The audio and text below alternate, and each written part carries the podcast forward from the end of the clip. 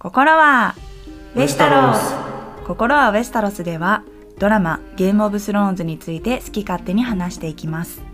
YouTube と Podcast で同じ内容を配信しています。お送りするのは私キャミーと。ケンです。お願いします。お願いします。はい。ということで今回はシーズン3エピソード4放題の方は汚れなき軍団。ということで現代は And now his watch is ended. はい、これは、えー、後のねシーンで出てきますがナイツウォッチの、まあ、決まり文句のようなものですね。そして彼の務めは終わった、うん。ということで早速ねえー最初の場面へ入っていきたいと思います、えーリバーランドですね。えー前回は騎士であるジェイミーの気球で右手が切断されてしまうという衝撃的なラストだったんですけれども、今回のエピソードはその続きから始まります。ジェイミーは切断された手を首からぶら下げられてですねロックやボルトンの兵士たちに罵倒されながら馬に乗り旅を続けていました。えーおそらくこれはルース・ボルトンら北部人がいるハレンホールへ向かっているということですかね。そうだと思います。はい、えーそしてショックを受け衰弱しきってしまっていたジェイミーはついに落馬し、えーぬかるんだ地面に倒れ込んでしまいます。さらにボルトンヘラによって暴行を受けるわけなんですが、えー水だと思って飲まされたものが、まあ、まさかの馬のおしっこだったというかなりの仕打ちを受けてましたよね。うん。うんでさすがに怒りを抑えきれなくなってしまったジェイミーは反抗しようと隙を見て、まあ兵士からね剣を奪って戦おうとするんですけれども、まあ弱った体でさらに左手しか使えない状況では、まあ叶うはずもなく簡単に倒されてしまっていました。うんえそして、えジェイミーに対する非人道的な扱いにしびれを切らしたブライエニーはジェイミーを助けようとするんですが彼女もまた拘束されている身のため、まあ、思うように戦えない状況でしたよね。うんでブライエニーの務めをおさらいしたいんですけれどもあくまでねキャトリンのえー命によってジェイミーを生きたまま王都へ返すということなんですよね。なので、まあ、ジェイミーを助けたのは単に、えー彼に死なれては困るからという理由だけではないような表情をしていたのが、まあ、印象的かなと思います。うんというのも、まあ、彼女はね騎士ではなくとも限りなく騎士に近い戦士だと思うんですよね。えなので、まあ、剣を振るう大事な利き手を失うということの、まあ、重さというかそういうのが彼女には、まあ、きっとね痛いほどわかるだろうしその上、ま、ジェイミーはね生まれも証拠も申し分ない人物ですので、ま、自分では想像もできないようなほどのショックを受けているというのも、まあ、推測できるわけでかなり複雑な表情をしていましたよね。はいでこのシーンを見て私たち視聴者がどう思うかというと、まあ、確かにねこれまでのジェイミーはすごく最低で嫌なやつだったわけですよね。ただ今彼が受けている罰そして北部軍のこの行いは果たしてだからといってね正当化されるものなのだろうかという私たちもまたいろんな感情が複雑にね天秤にかけられるシーンなのかなというふうに思います。そうですね。うん。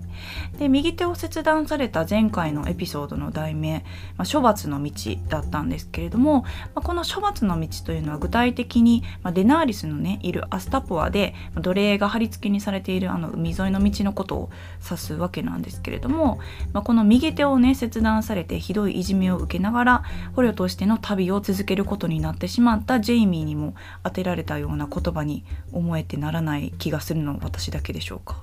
うーんそうですね。ゲームオブスローンズのタイトルって結構ダブルミーニングとか、うん。まあトリプルミーニングとかいろんなね意味を、まあ、掛け算したよはいはい、うな感じで作ってるので、うん。確かにそう言えるかもしれないですね、うん。まあ、実際にジェイミーはこれまで、まあ、処罰されるべき行いを何度もしてきましたよね。うん。うん。まあ、ブランも突き落としたのが彼ですしね。はいはいあのこれねネタバレになってしまうので、うん。あんまり詳しくは言わないんですけど、うん。ゲーセロってねすごいところがたくさんあるんですけど、はい。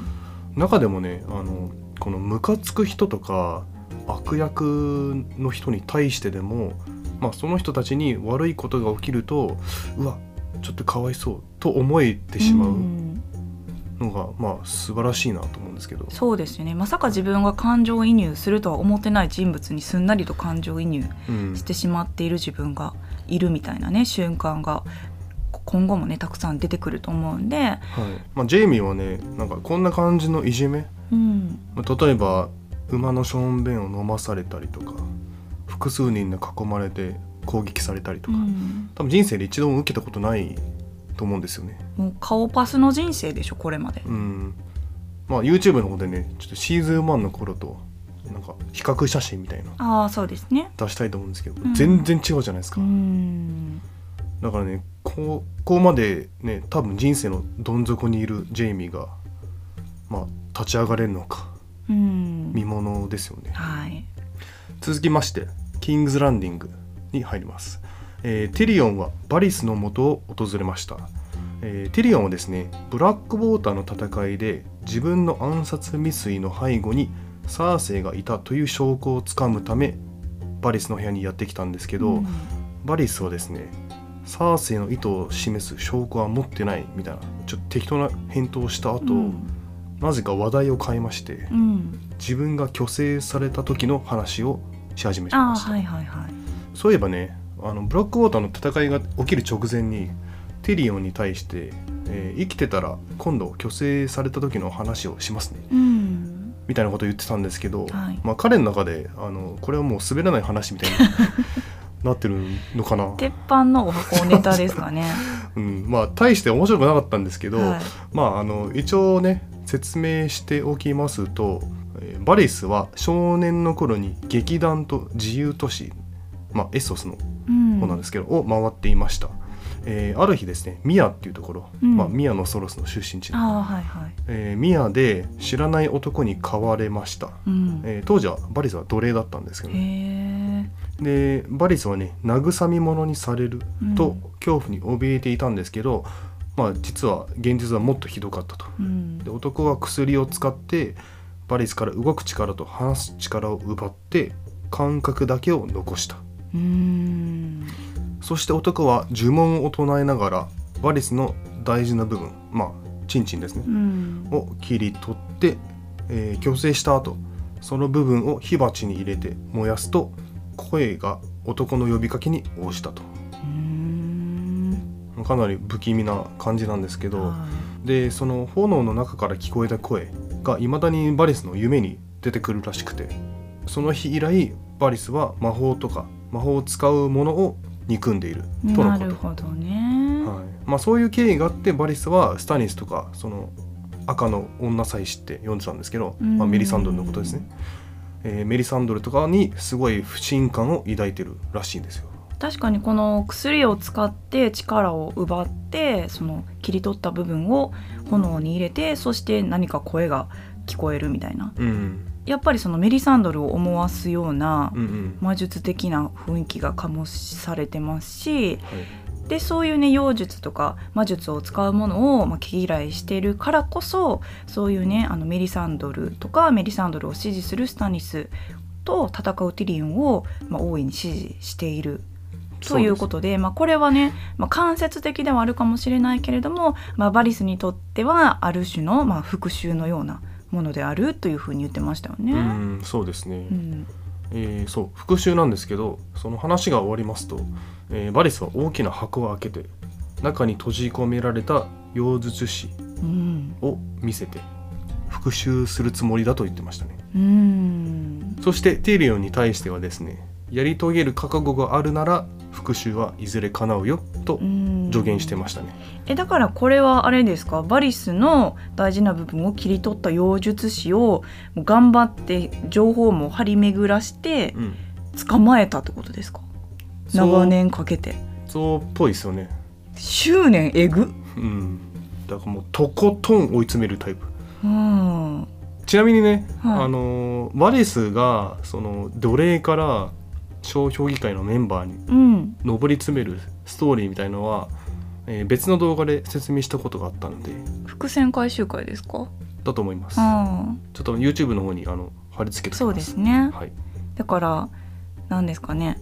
手紙の中身は時に財布よりも財布の中身よりも価値があるっていう。うん。ね、これがもうバリスの信念みたいなね、うん。とこあると思うんですけどめちゃめちゃ名言ですよね。これはこれでゲーム・オブ・スローンズの中でも、そうですね。うん、確かにっていう。うん。その秘密をね秘密というか手紙の中身を商売としてる。そして上り詰めた人物ですもんね。はい。はい、そして舞台は北部へ移っていきます。えブラウンは再び三つ目のカラスが出てくる夢を見ていました。で夢の中には、えージョジェンがいて彼はブラウンにカラスを追うように言っていましたよねはい。なんか同じ能力を持ってる者同士だから、うん。会話ができるみたいな感じでしたあ夢の中でもね、うん。はいはい。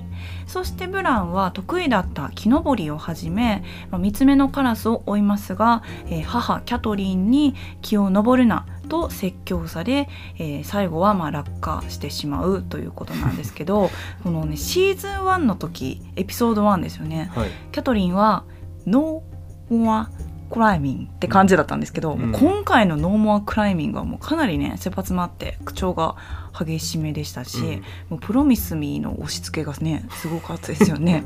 めっちゃ怖いんだよめちゃめちゃ怖い。もう脅迫観念がやばかったですねあれ、うん。あそうだ。あのブラウンの落ち方？あそれがねあの落下のシーンが第1話と同じああの感じ手と足をバタバタさしてね。そうで下からの。そう背中から取られるみたいなダイヤウルフのねサマーが下にいたから、うん。そのサマーのアングルのあうんの落ち方ですよね、そうですね。はい、そして悪夢から目を覚ましたブラウンはジョジェンと目を合わせ同じ夢をジョジェンと、ね、見ていたことを、まあ、悟っているようでした、うん。えーちなみに原作の方では、えージョジェンがブラウンに対して「まあ、君の夢の話をしてごらん」というふうに質問するシーンがあるんですよね、えーブラウンはこの問いに対して、えーいろいろな種類の夢を見る。狼の夢、まあこれは他の夢ほど悪くない。えー僕は走り狩りをしリスを殺す。えーそしてあと見るのはカラスが出てくる夢、まあ、それは怖い夢だけれど一番悪い夢は落ちる時の夢だ。前には落ちることなんか決してなかった。高いところに登ってどこにでも行った。屋根の上城壁の上ずっと。僕が落ちるのを、えー母上は心配していたが絶対に落ちない自信があった。だが結局落ちた。そして今は眠るといつも落ちるんだ。というふうにね答えてたんですよね。でドラマはここまで詳しく描かれていないんですけれども、まあ眠ることによって大好きだった木登りが、まあ、今では落下する感覚として毎晩、ね、ブランを苦しめているというのはとてもなんでしょうねかわいそうですよね。うんまあ、でも実際落ちたのではなく、まあジェイミーによって落とされたという事実も、まあ、知らないままこういうふうに苦しめられているブランはすごく気の毒に思えます。そうですねブランも知らないしブランの周りの人は誰も知らないようね、ん、ジョジェンはもしかしたら知ってるのかな。あーそれ面白いねうん。そしてバリスとロスのシーンへ移っていきます。えーここでなんと新たな情報が入ってきました。え？何、ポドリックはうん、物理的な問題で快楽を与えてはいませんでした。虚婚じゃなかったの？みたいなそうなんですよ。それは否定されてたんですけどじゃあどうやってっていうねう、ん気になるところではあるんですがうんこれはロスにもわからないということでしたよね。うん。なんかね娼婦たちがね口を揃えてあんな閲楽は初めてだったどんな？みたいなこと言ってるうらしいんですよ、ん。これはもう興味がねうん。そそられるわけなんですけれども。まあ、ポドリックなんか本出せるんじゃない？なんかセックス。加藤加藤加藤さんみたいなねみたいなね。シミケンとか、はいはいはい、ねそんな感じなんですけどまあ、うん。冗談はさておきまあこのシーンはね別の重要な情報がありました、えー先の商標議会でリトルフィンガーとライサーリンの結婚話が進められていたんですけど、えーリトルフィンガーがアイリー城へと運ぶ荷物の中になんと羽毛ベッドマットレスが2つうん含まれていたということで、まあ、おそらくね羽毛ベッドはかなりの高額な高級品そして貴族用の贅沢品ということで、うんまあ、これはまあニトリではなくテンピュールといったところでしょうかね。でしょうね。はい、でつまり、まあ、これはどういうことなのかというとアイリー城へ行く際は自分の他にあともう一人貴族を連れていくんじゃないのかという、ね、そういう推測をロスはしていたということでした。で可能性としてはやっぱりサンサかなということで、まあ、以前のエピソードでね、まあ、いつでもね旅立てる準備をしといてくださいというふうにねリトルフィンガーはサンサに言ってましたもんね。そうですね。はいまあ、もしくは、まあ、シングルベッドを2つくっつけてキングサイズのベッドで寝るタイプ。かもしれませんああのシングル2つくっつけたら正方形になってキングサイズになりますもんね。あ、そうですね。はい。続きまして、えーサーセイとレディ・オレナがジョフリー王とマージェリーが結婚する場所であるベーラー大聖堂を見学してました、うん。えーベーラー大聖堂の外は、えーここはですねネットが処刑された場所なんですけどそういったに映ってたんですが中の様子は初めてでしたよね。そうですよね。なんかあの七神のシンボルマークみたいなのが壁一面にねえー埋められていて、はいはい、まあ、広間には7つの神それぞれのまあ大きな像がそびえ立ってましたね。でつまりここは神々がいる、まあ、ホールなので、まあ、冠婚葬祭的な、ね、セレモニーホールみたいな感じなんですかね。だと思いますね。まあでもそういえばジョン・アリーのお葬式は玉座の間だったような気もするんですけど。うーんそうですね。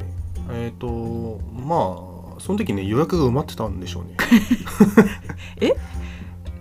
ベイラー大聖堂の？あそうです。あ予約制なんですね。そうです。2ヶ月待ちなんで。あ王の手であろう方も予約が必要。必要です。あなるほどなるほど。はい、ということでやむなく玉座の間で。そうですね、あえーここでですねレディ・オレナは息子、まあ、うん。名前はメイスなんですけど、はい、の無謀さについて語ってました、うん、それに対してサーセイはでも息子さんはストームゼンドを包囲してなかったうん、と聞いてたんですけど、えーこれはですねロバートの反乱の話ですね、えーロバートの反乱でタイレル家はターガリエン側だったんですよ。なるほど。はい。なので、まあ、ロバートの敵です、はいなのでロバートの居城であるストームゼンドを包囲してたんです、へええーちなみにタイレル家はターガリエン側だったということはタイレル家とラニスターは敵同士。複雑。ということになります、うん。ま当時は敵同士だったけど今はまあ仲良くというか、あ、政略的にね、はい、はい。政略結婚をしようとしてると、うん。まあ、このレディ・オレナとサーセイの会話もかなり見ものな感じでしたよね。ついにこの2人がうん。ね出会ったかという感じなんですけど。はい。まあ、ある意味名物コンビ、うん。うん。えーその後ですねマージェリーはジョフリーに民衆に挨拶するように進めまうす、ん。それに対してサーセイは止めようとするんですが時すでに遅し、うん。もう扉は開いちゃっててジョフリーとマージェリーは民衆の前に立ってました、うん。えーところがですねサーセイは心配しすぎただけでしょうか。うん。意外にも民衆は2人を祝福していました、えーサーセはですねその様子を遠くから見守り微妙な表情を浮かべます。うん。サーセの表情これどう読み取りましたか？なんかねわ個人的にはその以前のボード巻き込まれたじゃないですか。そうですね。えーそれがあったのですごくね心配性になってたと思うんですけどまあ意外にもそれは大丈夫だったと。うん。ただ同時にマージェリーの影響力みたいなの嫉妬してる。うんのように映ったんですけど、そうですね。そのボードっていうのはあのミヤセラをねドーンへ送った帰り道うん。のね民衆からその牛糞をね投げつけられたりしてたあれですよね。そうです、はい、それってもう本当にねつい最近のことですしあとブラックウォーターのね戦いなんかもあって結構今のオートってなんか秩序が乱れてるようなそういうふうに考えても良さそうなんですけど、しかしこのあ新たにね、えー来たマージェリーは、うん。あっという間に国民から愛されてしかもあのモンスターであるジョフリーをなんだか手なずけてるという。うん。もう明らかにこのサーセイには持ってないものを持ってる女性でありうん。そして若く美しいっていうのはそれはサーセイは、まあ、ちょっと敬遠するというかうん。やっぱり嫉妬だし、まあ、警戒もしますよね。そうですね、うん。あとですね、えーここのベイラ大聖堂のシーンの冒頭でジョフリーがマージェリーに、まあ、ドラゴンの頭蓋骨とか、うん。そういうのを見せながらターガリエン家の歴史を教えてるんですけど、はい歴史の散歩をしてましたね。はいはい。えーこれについては別の機会ではい。あの話したいと思います。そうですね。はいそして舞台はシオンと謎の少年のシーンへ移っていきます。シオンは拷問から解放してくれたえー謎の少年とともに姉ヤーラがいるとされるディープウッドモットに向かっていました。うん。少年は姉上の使いですというふうに言っていましたよね。シオンはなぜ自分を助けたのかと少年に聞きます。少年は自分はソルトクリフの出身で昔あなたが北部へと連れて行かれる船を眺めていたと言っていました。でこのソルトクリフというのは黒金諸島にある島の一つで北部の人質でこそあれ、まあ、シオンはねベイロン公の最後の息子であり、まあ、黒金諸島にとっては重要な人物だと思っているからこそ助けた風のことをまあ言ってましたよね。うんしかしシオンはこのね自分が拷問されたことを父親のベイロンは知っているのかというふうに聞くんですけれどもまあ少年はまあ否定はしていないという感じでした。で2人が城の地下トンネルに着くと、えーシオンは父親や黒金人から愛されそして慕われているヤーラそして威張ったり、まあ、取り繕ったりせずとも北の王になり得たロブに対する嫉妬をあらわにしていました。で自分のね弱みやコンプレックスを語る中で、まあ自分は、まあただ黒金人になるためそして黒金人としての、まあ鉄の代価を支払ったのだと。えーそしてそれは、まあ父親ベイロンに認めてもらいたかったからだと、まあ、シンプルなことをしたまでだというふうにね、まあ、吐露するわけなんですよね。うんでえさらにマスターグ家の少年たちを見つけられなかったため、えーブランとリコンは殺しておらずダグマーが代わりに、まあ、別のね農家の、えー子供を殺したことまでもを、まあ、正直に話して後悔を隠せない様子でした。すっごい大事な情報ポロっちゃってるけど、うん。でこのねシオンの懺悔に対してまだ間に合うかもというふうに慰めの声をかける少年だったんですけれどもシオンはもう間に合わないと全て燃やしてしまった。本当の父親はキングズランニングで首をはねられてしまった。俺は選択を間違えた。というふうに、ね、言ってましたけどどう思いました？これ。うん、ここすごい意外だったかな、うん。なんか本当の父親、まあ、つまりネット。うん。ネットのことを本当の父親うん。と言ってたので、まさかシオンの口からそういうことが出てくるとはうん、だから自分はその黒金人になろうなろうと思ってああいう風なねうん。少年時代を過ごしてきたんですけれども、まあ、こうやって自分が拷問されたことを知っておきながら助けに来なかったベイロンではなくうん。自分のことをね少年時代に一生懸命ロブたちと対等に息子として育ててくれたネットこそが本当の父親だったんだという風にここで、ね、正直に悟ってるんですよねシオンって。そうですね。うん、でこのシーズン1のシオンってその、ね、いわゆる原作でも書かれているようなまるで世界の秘密を自分ただ一人だけが知っているかのような得意げな笑みを浮かべるような、うん。まあ、少年だったじゃないですか。うんうんまあ、でもそれってある意味自分をね強く見せるためのカモフラージュであって、まあ、シーズン2以降、まあ、特に父親の元へ帰ってからいろんなね現実をつけつけられた以降のシオンは、まあ、ある意味すごく素直で、まあ、弱みをね吐き出すような人になってってもう本当に本音本音をね言うことがだんだんと多くなってきたと思うんですけど、まあ、その現実を見れば見るだけ、まあ、本音を言えば言うだけなんでしょうかね。さらに辛い目に当てってるような気がしてすごく気の毒でうん。彼はスタークになれなかったっていうふうに言ってたんですけどスタークになりたかったのかな。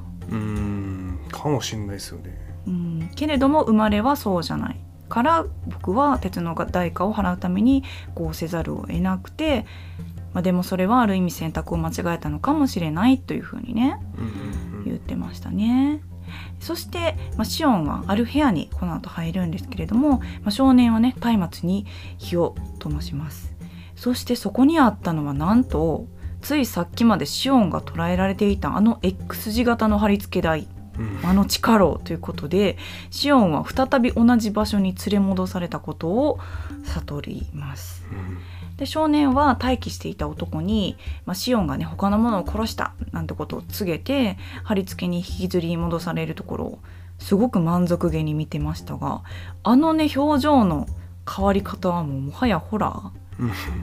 でしたけどもこの同じとこにまた戻されるっていう全く意味のないようなうん。行動に思えるんですけど少年の目的がね一体何なのっていう。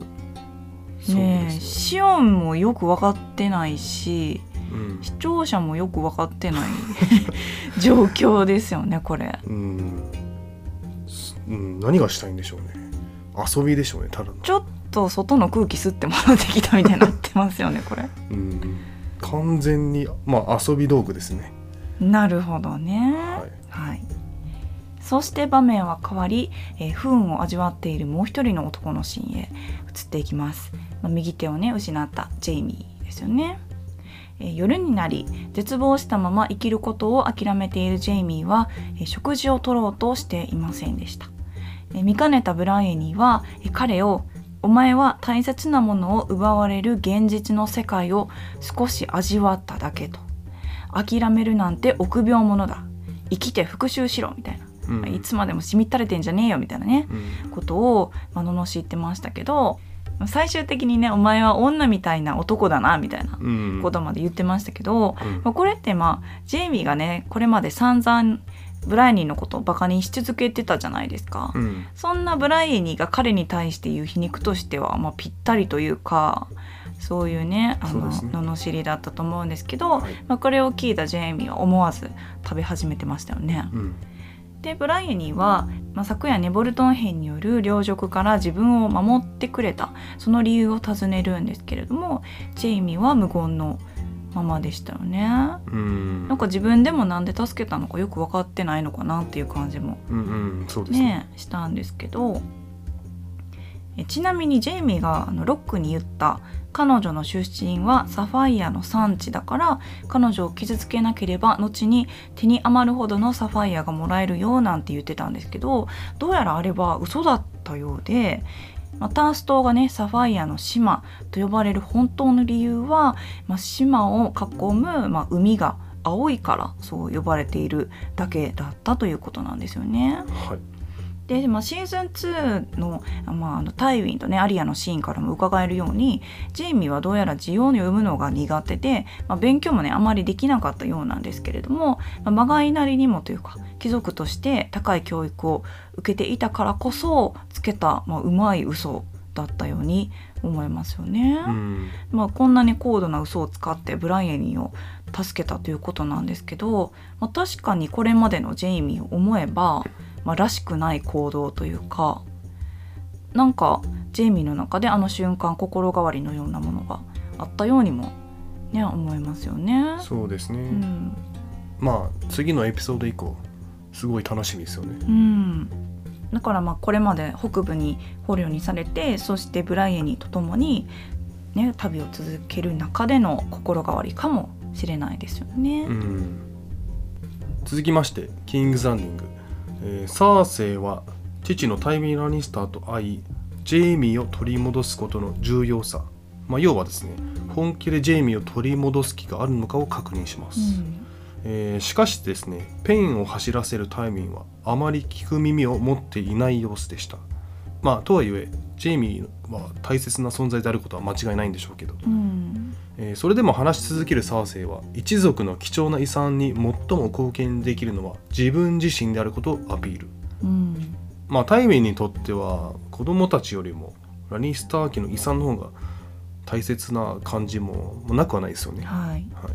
えーするとですねようやくタイミンは作業をやめ「ほだったら証明してみせろや。うん」みたいな感じでサーセイの話を聞くことにします、うん。えーそしてサーセイはタイレル家のことを心配する必要があると指摘。というのもですねサーセイ的にはマージェリがジョフリーを操ってるんじゃないか。うん。という不信の念を持ってるからですね、えーそれに対してタイウィンはですねサーセイに息子の暴走を止めないのはお前が悪いと指摘してそしてジョフリーについては俺も抑制するつもりだと。うんでもタイウィンならなんかできそうな気がする。うんそうですね。そしてですねタイウィンはサーセイに対してお前を信用しないのは女だからではなく自分が思っているほど賢くないからだというぐさりとくるようなセリフを言ってましたね。うんなんかそのタイウィンってティリオンをねすごく憎んでるのはまあこの間のねエピソードでもはっきりと分かったんですけど、まあサーセイを憎んでなく娘として扱っているにしろこういうふうにサーセイにも、きついことを言うんだというか、うん。そのティリオンの言葉を無視してペンを走らせてるシーンってすごくね、まあ、覚えてるような印象的なシーンだったんですけど、うん。あサーセイにも同じ態度取るんだっていううん。のも、その誰彼とかそういうことではなくうん。もう全員に対してねこういう対応をする人なんだなっていうね。まあ、そういうねその重要なね話をしているにもかかわらずまあ自分の事務仕事みたいなのをやめないタイウィンにはすごく不満そうでしたよねサーセイも。そうですねだからまあサーセイの話ってタイウィンにとっては、まあ、片手までね聞くような内容でしかないというか、うんまあ、サーセイはサーセイでしかしもう何でしょうかねタイウィンと話をする時の態度って、まあ、ちょっと気を使いながら少し緊張してるようにうん。感じたんですけど、まあ、ロバートと話す時でさえあんなねかしこまった態度ではなかったように見えるのでやっぱりそのタイウィンがオートに来たことで、まあ、うまくね羽が伸ばせなくなってしまってるのはやっぱりティリオンだけではなさそうな感じがしますよね。そうですね、まあ、お父さんなんですけどかなりビビってるとう思います。ん。やっぱそれだけ身内だからといってどうではなくうん。もうやっぱりタイウィンはタイウィンかなり影響力と権力のある、ね、重要人物だということが分かりますよね。はい、えー続きましてサンサに興味を持ったバリスはレディ・オレナを訪ねリトルフィンガーの計画を打ち明けます、うん。ここでねバリスが「ここに座ってもよろしい?」みたいなことを聞いて、レディ・オレナが「は？何言ってんの？ダメよ」即答でダメよでしたね。うん、みたいな感じをね座らせないところがまあさすがって感じですよね。もうここのねシーンなんか聞いててねもう一連の会話がまるでまあ落語のような感じでうん。もうその辺の銀融詩人より俺なおもろいなって感じでしたけど、絶対ね俺のいい歌を作るでしょうね。そうですね。はい。えーバレスはね何を暴露しに来たのかもう少し具体的に言いますとリトルフィンガーがアイリ城にサンサを連れて行こうとしてる。うん。そして結婚しようとしてる疑惑。うんを打ち明かしました、えーこれはついさっきロスから聞いた情報をもとに推測してるんですけど、うん。えーもしもですねロブ・スタークが倒れるようなことがあった時サンサがスターク家の世継ぎうん。つまり北部のナンバーワンの立場になりますよね。まあそうですね現段階では。はい、あのスタークの他の男性陣例えばブランとかリコンは行方不明、あるいはもう死んでると世間一般的には思われてる。んうんでね、でそのサンサとリトルフィンガーが結婚すればリトルフィンガーは強大な力を得て危険な存在になってしまううん。可能性があるので、えーバレスはリトルフィンガーの動向を恐れてるうんんですね。えーただねここちょっと疑問なんですけどバリスとレディオレナはリトルフィンガーはサンサと結婚するつもりかも。うん。結婚したらやばいぞみたいなことを言ってたんですけど、うん。でもバリスってリトルフィンガーがライサーリンと結婚する予定だと分かってるはずうん。ですよね、うん。まあ、商標議会でもそういう流れについて話し合ってたので、うん。だからリトルフィンガーとサンサが結婚するわけではなくリトルフィンガーがサンサをコントロールすることに対して懸念してるうん。のかなと思ったんですけど、確かにリトルフィンガーとライサーリンってまあその言った通り結婚が、まあ、一応ね、うん。まあ、予定されてるからうん。サンサとの結婚って今後ありえるのかは分かんないんですけど、うん。まあ、そばに置くことによって、まあ、サンサという、まあ、結婚するかしないかは別として、まあ、うん。一つの選択肢として、うん。サンサという人物を、まあ、得ることを危惧してるのかなというふうに思うんですけど、うんまあ、でもこのねシーズン2ぐらいまでリトルフィンガーとバリスの対立関係って結構グレーな感じだったじゃないですか。うんうんまあ、仲間ではないにしろ、まあ、別にはっきりとねバチバチなのかもちょっと微妙みたいなはい感じなんですけど、まあ、このシーンでね明らかにバリスは、まあ、リトルフィンガーを、まあ、敵というか、まあ、少なくとも自分の味方にはなりえないうん。もうオートでは特にもう危険人物として、まあ、認識してるんだなというのがはっきりしてきましたよね。そうですね、うん、でやっぱりそのバリスって、えータイウィンとかがねオートに来たことでテリオン側に完全につくのは危険っていう風に自分でも、まあ推し量ってあなたとはちょっとこれから距離を置きますみたいな言ってたけどそれなりにやっぱりティリオンのことは、まあ、支持してるんだなというのもうん。分かりますよね。はい。はい。その後ですねマージェリーはサンサに近づきまして、うん。兄のロラスタイレルとの結婚を提案します、うん。えーちなみにサンサが祈ってた場所はいあそこはですねレッドキープの中にある神々の森、うん、えーよく見るとあのウィアウッドの切り株。やっぱあれウィアウッドなんですか？ですね。あそうなんですね。うん。ウィアウッドの切り株。あのやっぱちょっと白いですそうもんね。そうですね、ちょっと話は脱線しますけど昔はそのウェスタロス全土に、うん。あの白い木で赤い葉っぱのウィアウッドがあって、まあ、ある歴史的な、ね、流れで北部より南の木はほとんどね切断、ね、伐採されてしまって、まあ、一応全国各地にその切り株みたいなのは、まあ、残ってるっちゃ残ってるうんとこがあって、まあ、オートにもそれがあるからサンサは自分の神である古の神の、まあ、ウィアウッドのね切り株で祈りを捧げてたそうですう、ーんということなんだ。はへえ。い、意外とねいろんなとこにあって、うん例えばねキャスタリーロックの中とかにもあるらしいですよ一応それはもうでも切り株なの？うん。うーん。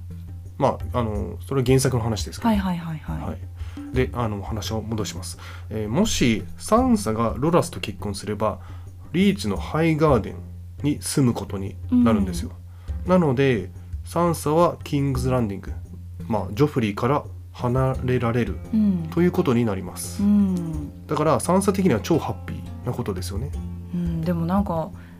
もうハッピーになりすぎて、うんすごい簡単にマージェリーを信用しちゃってましたけど、うん、ねえサンサ大丈夫っていう感じで、うんまあ、とりあえず口は軽いし好きありすぎなっていう感じなんですけどそうですねうんもうマージェリーとなんか2回ぐらいしか会話してないのにもう信用しちゃってる 感じがし、会ってそうそう親友なろうって言われてなるタイプですよね多分サンサって。そうそうですね。あの、うんよく速攻でね手を組んでくるタイプあとねサンサねあのイケメン好きじゃないですか、はいはい。ロラスの顔を見た時にまたね、うん笑顔がぷわっとね、そうですね。はい。まだまだまだちょっと人生の学びがうん。だか浅いなというサンサちゃんなんですけど、らちょっと学んでほしいですよね。はい。ということでここで問題ですえ？マージェリーがはい。いとこのマラーナからよく言われていた悪口はうん。豚顔ですがはい。マージェリーがマラーナに対して祈っていた顔がボツボツになって苦しんで死ぬというはい。皮膚病の名前は何でしょう？おかゆとかじゃない？おかゆ顔？ちょっと待って。うんなんかねおかゆだった気がすんだよな。おかゆ顔。正解はおかゆ病でした。なんだよおかゆ顔って。秒だろ普通に考えたら。ということで次は壁の向こう側のシーンへ移っていきます。はい。えグレンエッドラストたちはクラスターの砦で豚の世話をさせられていましたがどうやらラストはフィストへ行って多くの仲間を失いそして恐ろしい目に遭ったことをまあ根に持っているようで総帥であるジオンのやり方に不満を抱いているようでした。もちろんクラスターを信用するまでもなくま自分の身はね自分で守るべきだと主張していましたよね。うん。一方サムはジリと生まれたばかりのえジリの赤ん坊の様子を見に行っていました。ジリはサムが息子を起こしてしまったことに腹を立ててまあ以前ねサムが彼女にあげたあの指抜きを、こんなもんいらねえよみたいな感じでね突きつけてました。でこんなもんよりも守ってほしいと。どうやらジリはかなり余裕がなく焦っているようでこの子には時間がないのよなんてねことを言ってましたけど、まあ、うん。つまりこれはうん時間がないのよっていうのは男は生きていけないんですよね。赤ちゃんね。はい、はい。だから言ってる間にこの子も、うん。えークラスターによって、うん。ね、連れ去られてしまうと。そうです、はい。そして夜になりえナイツウォッチたちは死んだ仲間バネンを送る葬式を行っていました。バネンっていう名前なんだ。はい、えーナイツウォッチたちが仲間を葬る際にかける言葉そして彼の務めは終わった。は今回の現代にも使われていますよね。はい。で彼らの務めというのは、まあ、壁を見張ること。そして領土を守る盾であることですよね、うん。えーラストはバネンが死んだのはクラスターが十分な食事や住まい。住まい。を与えなかったからだというふうに、まあ、相変わらずね不満をぶちまけていましたが、まあ、ついに、えーレンジャーの一人であるカール・タナーがクラスターを野人のクソ野郎みたいなねうん呼ばわりしてしまって、まあ、クラスターの怒りが爆発とういうんことでした。で斧を手にしたクラスターは、まあカール・タナーに襲いかかるんですけれども、まあカールによってナイフで刺されて死んでしまいます。うんはい、それを発端にね、まあ、不満が爆発したナイツウォッチの間で砦は乱闘がね起こってしまい止めにかかったモアモンと総帥はカールを、まあ、攻撃しようとするんですけれども、まあ、ラストからね後ろから刺されて彼も力尽きてしまうというもうこの衝撃的な内乱というか。うんまあ、それぞれがそれぞれの方向に対して、まあ、不満がねあったし、まあ、寒いし怖いしみたいな怒るべくして起こったようなうん。乱乱闘かもしれませんが、はい。まあ、ラストはもともとあのねシーズン1の頃ジョン・スノーと同じタイミングで壁に送られてきた、まあ、強姦犯うん。でしたようね。ん。そしてさらに大乱闘は続き、まあ、隙を見たサムはジリと赤ん坊を連れて、まあ、砦から逃げ出してしまいますと。はいいう感じでしたね。どこに向かってんでしょうね。まあ、壁の北側は危険であることは変わりないですからもうん。うあのね戦うことができない臆病者のサムと、うん。子供を産んだばかりのジリそして生まれたばかりの赤ん坊ってもうかなりもう丸腰っちゃ丸腰ですよね。うそうですね。ん。あとここねどうでもいいんですけど、はい。クラスターがね俺は99人の息子がいるみたいなうん。言ってたんですけどあれは本当なんですか？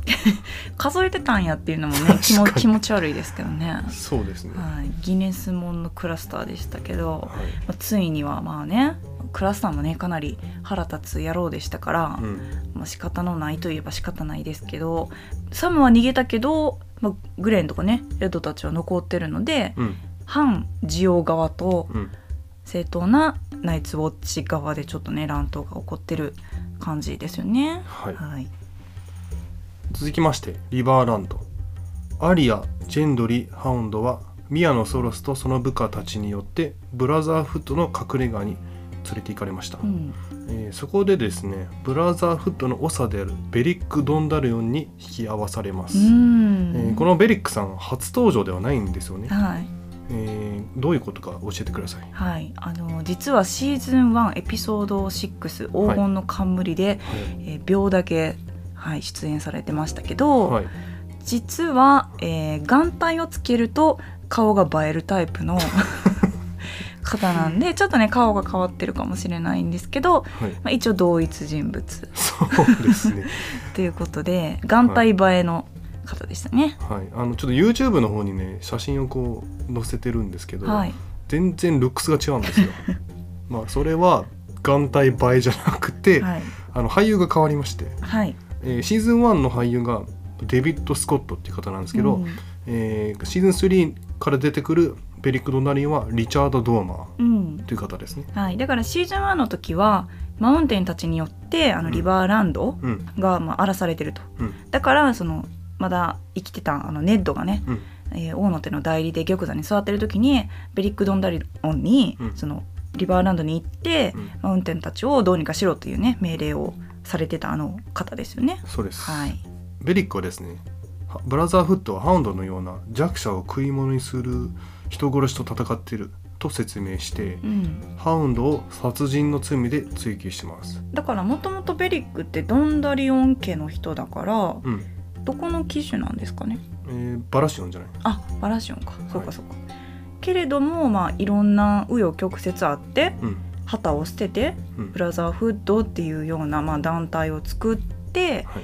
その弱者を守るという軍団になったのかな。そうです、うん。まあ、ベリックの詳しい説明はあの次回以降のエピソードでちょっとずつ小出しで出したいと思うんですけど、はい例えばですねミアのソラスはクレゲイン家は鉄の玉座の前にエイゴン大使とレイニス姫を横たいたうん。と言ってたんですけどまあこれはロバートの反乱のことですね、はい。えーマッド・キングの息子でありまあデナーリスとかビセイリスのお兄ちゃんであったレイガー・ターガリンうん。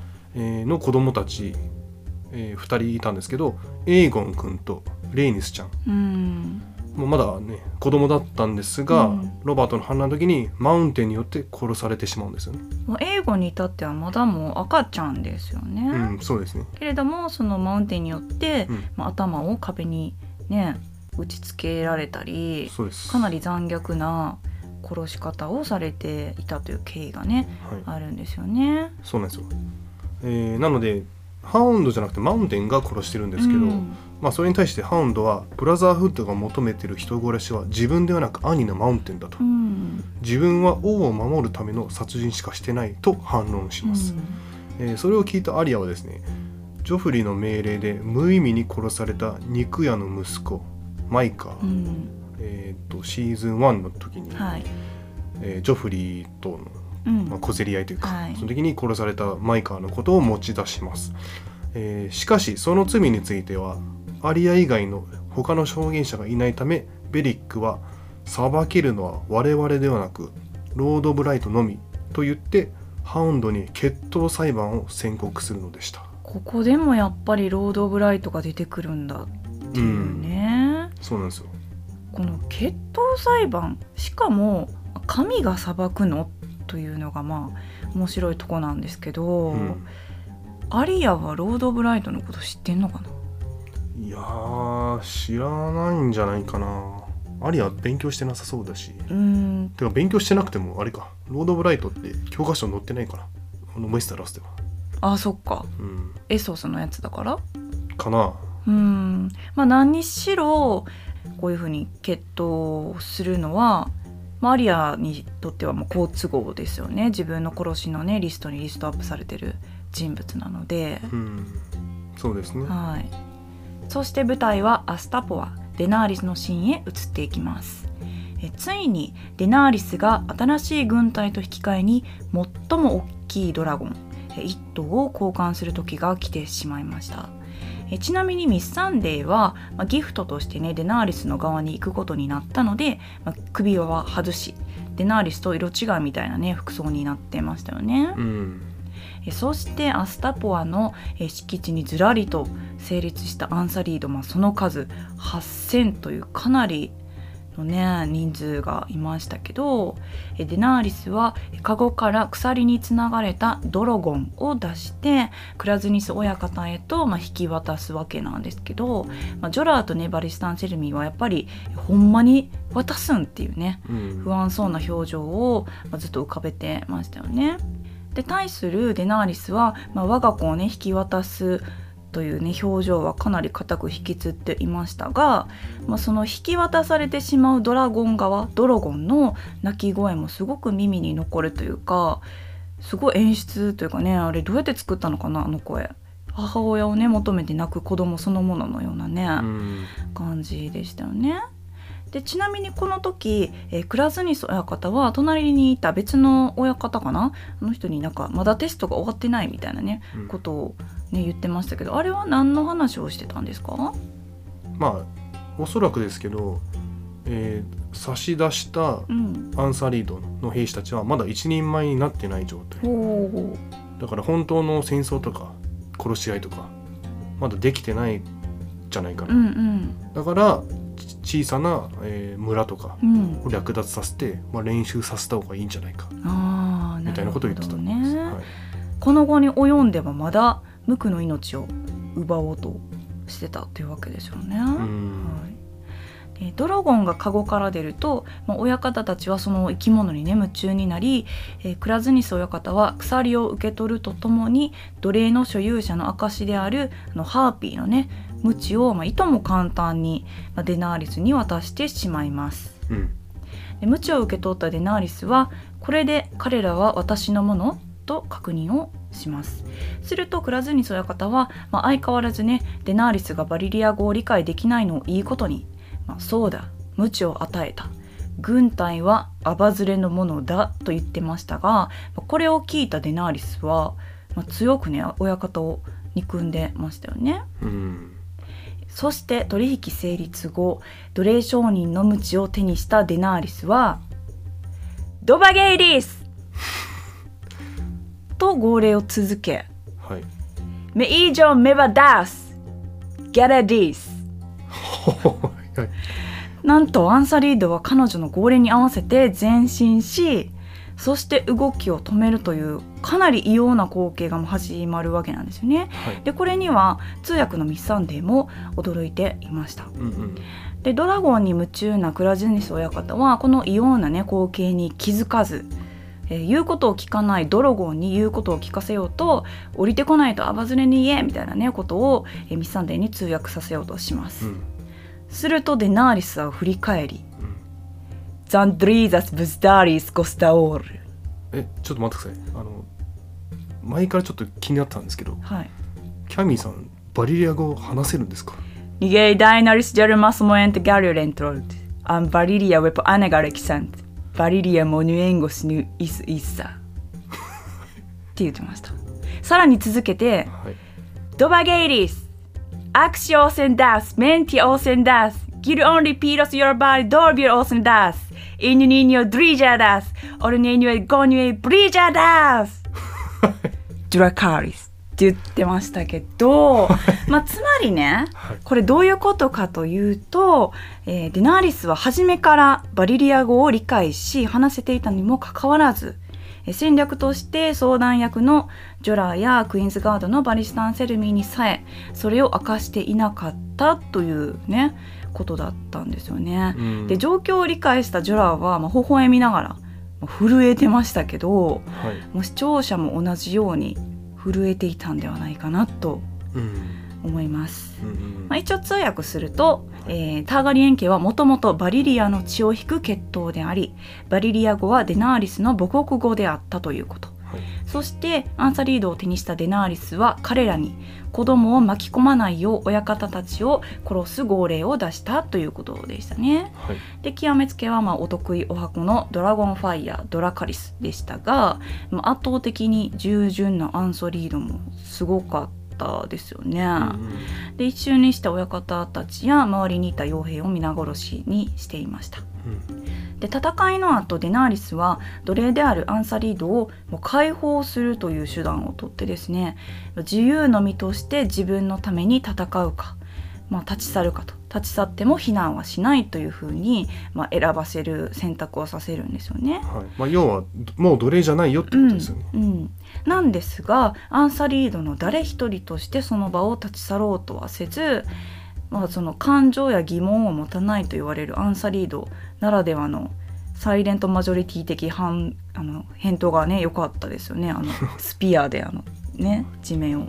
刺すという感じなんですけどもうほぼ無償でうん8,000人の兵士を手に入れたデナーリスは、まあ、アスタパーを出発するということなんですけど、うんパネかったですねパネですね。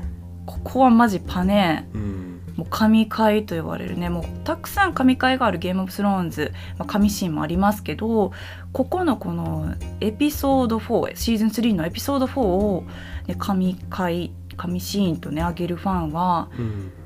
まあ、数多くいるんじゃないかなと。そうですね、うん。まあ、デナーリスを象徴するようなシーはい。ンであることは間違いないでうすよ、ん。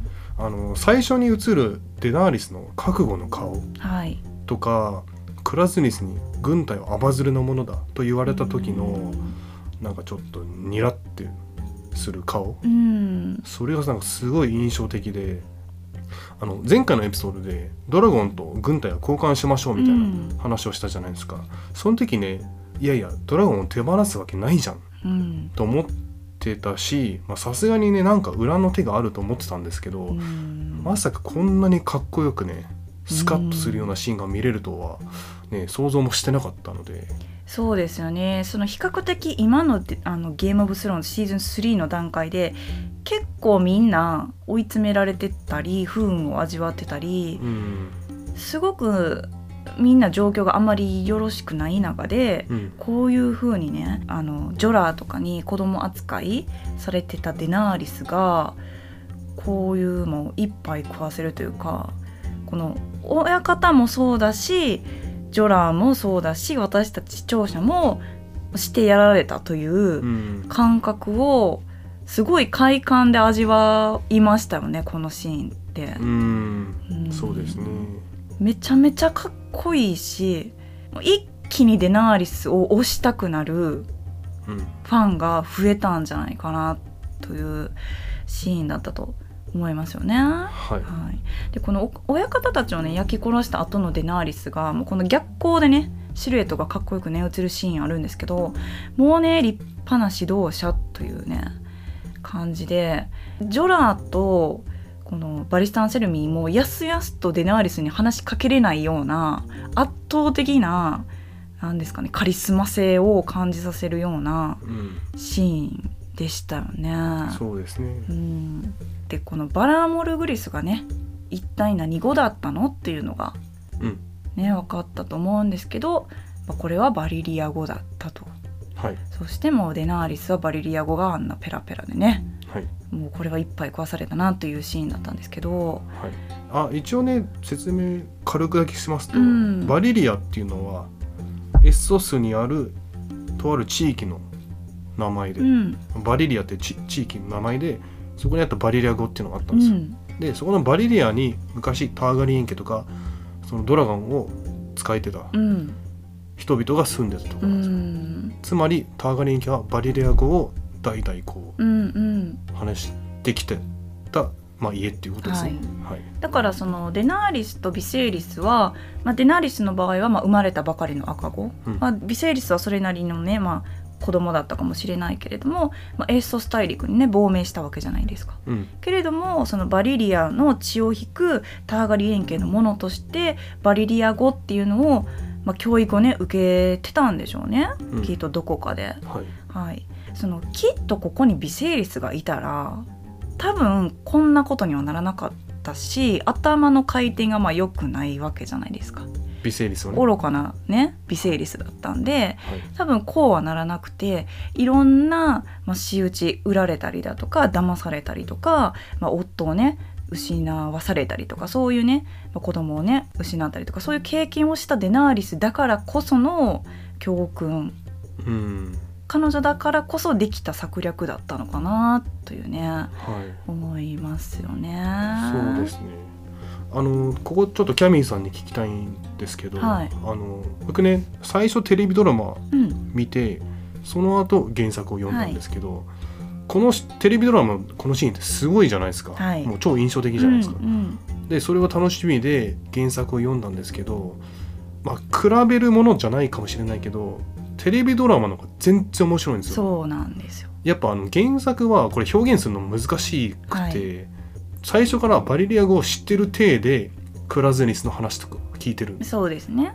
だからなんつうの？そこまで衝撃的うんじゃないんですよね。プラズニスがそのアバズレと言ったみたいなのを、うんデナーリスは分かっててでも分からないふりをしとこうみたいなのが書かれてるんですよね。そうそうそうそうだからこういう打ち負かすシーンでも、読んでる読者は一応ねバリリア語分かりながらこういうね策略を練ってるってことが、ね、読みながら分かっちゃうんではい大どんでん返し的なうん。結果にはならなかったからやっぱりここはデナーリスの心情が分からないまま視聴できるドラマがもう何億倍も面白い演出にはなってましたね。えー、喋れんのみたいな。そう。まあ例えばねシーズン1の頃は、えードスラク語うん、を習うデナーリスが、まあ可愛かったんですけど。そうですね。はい、その時ねドスラ語を全然喋れなかったっていうのも、脳裏のどこかにあったから。そうですね。確かにミスリードになっちゃってますよね、はい。だから、まあ、英語、まあ、コモンタングしか話せないと思ってたのが、えーそんなことできるんだみたういな、ん。そういうすごい衝撃的、はういん。だからこの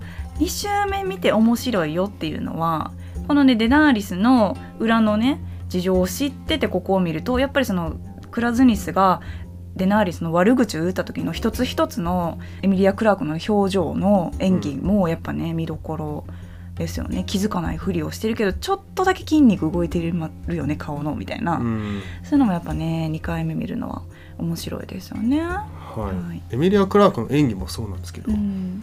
皆さんキャミーさんのバリア語どうでした？あのね僕が初めてキャミーさんと会った時に、まあ、ゲームオブスローンズが好きだからうん。ゲームオブスローンズの話をしてたんですけど、はい。あのその時からバリリア語を練習してたっていうかドラマを見てそれをカタカナで写して。いやちょっと裏事情を話すのやめてください。かっこ悪いから。いや私はもうあのマントを羽織羽織ったら喋れるんですか？ら 練習はしないです。暗記してたのがマジでびっくりして。初対面初対面っていうか初めて会った時に何この人って。なんで暗記してんのと思って、いや喋りたいじゃないですか。うん。でもね逆にねまあ喋れるようになったらうん。あれがカタカナにしか聞こえなくなるんでうん。おすすめはしないです。うん。やっぱりねあのシーンってあの聞き慣れないねバレリア語を聞くから震えるシーンじゃないですか胸熱で。うん。けど私はもう普通に喋れちゃうから あれがね喋れちゃうからっておかしカタカナにしか聞こえなくなっちゃうんでもう練習はせずにい、うん、もうあのねバリリア語意味のわからないバリリア語としてね聞くのをおすすめします。なるほど、はい。あとね今マントを羽織ると喋れるって言ってたんだけど、うん、あのこの人ねマントも作ってる。ここにあのね今収録してるとこの後ろはに、い、はい。デナーラスのマントがあるんですけどまあ別の機会で。そうですね、ははい。い自分でミシンで縫いました。ということでねこの神回のエピソード4でしたけど最後にねやっぱりこのデナーリスのシーンもう一回思い出してほしいんですよ。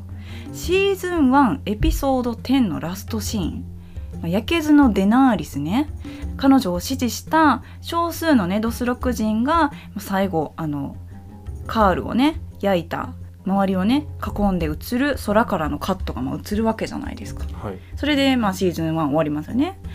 ですがかなりね心もとない少数の群れだったと思うんですよ。うんですが今回の空からのカットうんすっごい軍隊をもう無償で一気に手に入れた、ね、あの空からのカットがもうめちゃめちゃかっこいいんですけどねあの進軍していく様がはいフォロワーが一気にうん一瞬で8,000人ですよ。あれフォロワーなんだ、もう羨ましいなと思いながらい。かっこいいな、デナリスっていう風にねうん思いながら見てたんですけど、まあ、今回私キャミーがバリリア語を披露したことで、はい。まあ、明日ねあの YouTube の YouTube スタジオを開いたらはい。一気にチャンネル登録者が8,000人に増えてることを祈っております。ということではい。はい。今回はまあジョンとか、うん。まあ、ロブのシーンはなかったのではい。次に期待してエピソード5につなげていきたいと思います。はい。それではまた次回。バラーモリクリス